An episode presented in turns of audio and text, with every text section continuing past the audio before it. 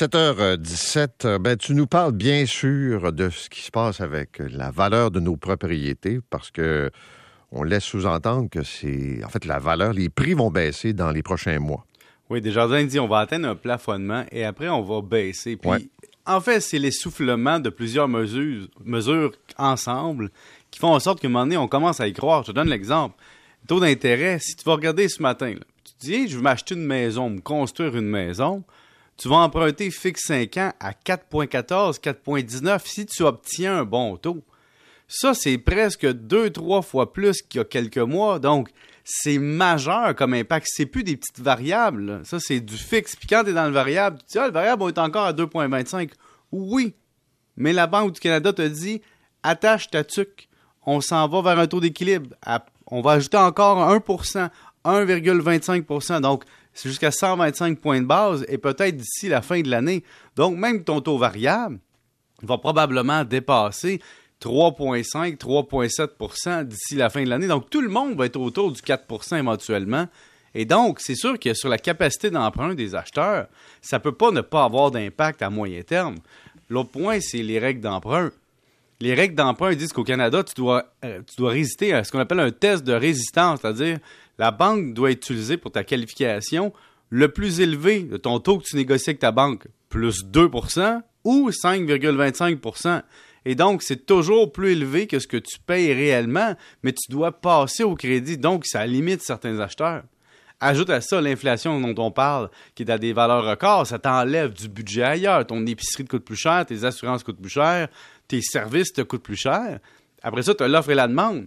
T'as bien beau dire qu'il ah, manque de logement, il y a quand même un maximum de capacité de payer à un prix. Je te donne l'exemple des gens qui ne voient pas leurs augmentations de salaire à côté la hausse de l'immobilier. Mhm. Puis ajoute à ça ben, la règle anti-flip du fédéral qui dit que maintenant, si tu veux flipper une maison à partir de 2023, en dedans de 12 mois, faut que tu fasses ça en dedans de 366, 367 jours.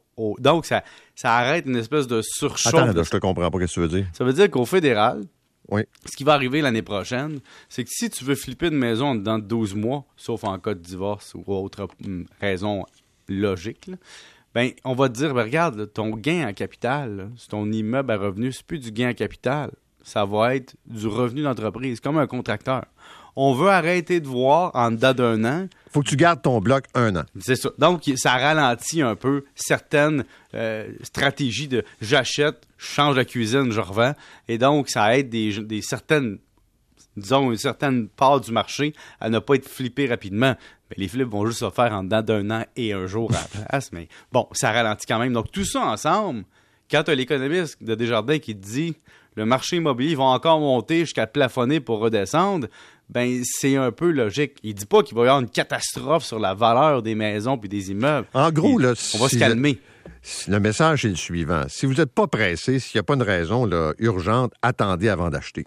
Ouais, ben disons que maintenant, ça te calme. Il est en train de vous dire, dans la prochaine année, le plafond est atteint à peu près dans les prochains mois, semaines. Donc, sais, arrêtez de paniquer sur le fait que ça va monter à l'infini. De toute façon, Paul, toi et moi, on le sait, ça se peut pas pour quelqu'un qui a 40 ans et plus, il a vu des périodes où l'immobilier a été plate. Là. Ceux qui se souviennent des années 90, c'était pas super. Donc, il y a des moments dans l'immobilier, à part dans des périodes de forte baisse de taux d'intérêt, où il y a des plafonnements et des légères baisses.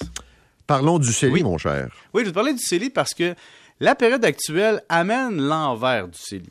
Parce que le vrai problème présentement, c'est pas que vos placements baissent. Oui, c'est un problème on se dit éventuellement à long terme, ça va augmenter. Le problème, c'est quand vous devez vendre vos placements à perte et les, utiliser pour manger, pour dépenser, pour payer quoi que ce soit.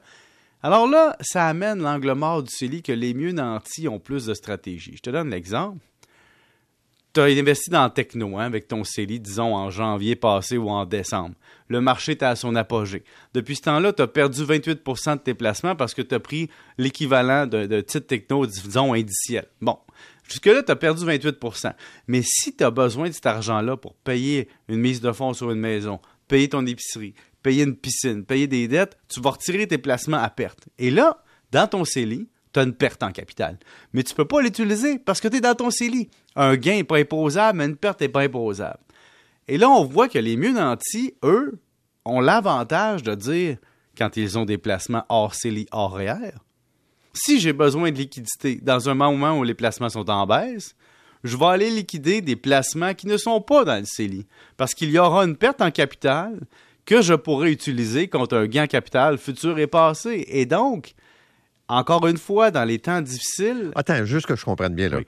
Ça veut dire que si j'ai assez d'argent pour avoir des comptes autres que le CELI, par Exact. exemple, et le REER, Mhm. je vais aller piger dans ces comptes-là parce que j'ai plus d'argent que la personne qui, malheureusement, a juste un CELI, mettons. Ben, juste un CELI ou un REER qui est quand même la grande majorité des gens, parce qu'il faut être honnête, pour Oui. remplir les deux, c'est déjà un exploit. C'est ça. Alors, ça veut dire que, mais j'ai pas la marge pour, disons, euh, profiter des pertes actuelles. Non, exact, parce que quand t'es t'es moins nanti, tu peux pas aller piger dans tes comptes horaires, souvent t'en as pas. Et l'autre point, c'est quand t'es mieux nanti, tu peux avoir des stratégies dans ton CELI qui sont plus agressives, parce que t'as pas besoin d'aller piger dedans. Et donc, tu peux avoir une stratégie qui fait en sorte que tu investis plus risqué pour éventuellement faire des plus gros gains à l'abri de l'impôt. Donc, le CELI, la période actuelle nous démontre ça.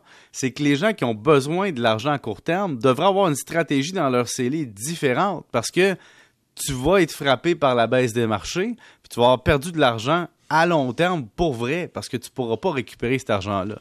Alors que les gens qui sont très bien nantis, qui ont des placements horaires hors CELI, ce qu'ils font lorsqu'il y a des périodes de perte, c'est qu'ils constatent des pertes pour compenser des gains ailleurs et donc annuler l'effet de l'impôt d'une autre année. Et donc, tout ça, ça nous démontre une chose, c'est que notre système fiscal, il est beau sur papier, mais quand arrivent des situations de choc comme présentement, ben il y a des gens qui sont favorisés puis d'autres défavorisés par la fiscalité au global. Merci, monsieur. Salut. Salut. Et euh, 7h24, un véhicule en panne sur la 10.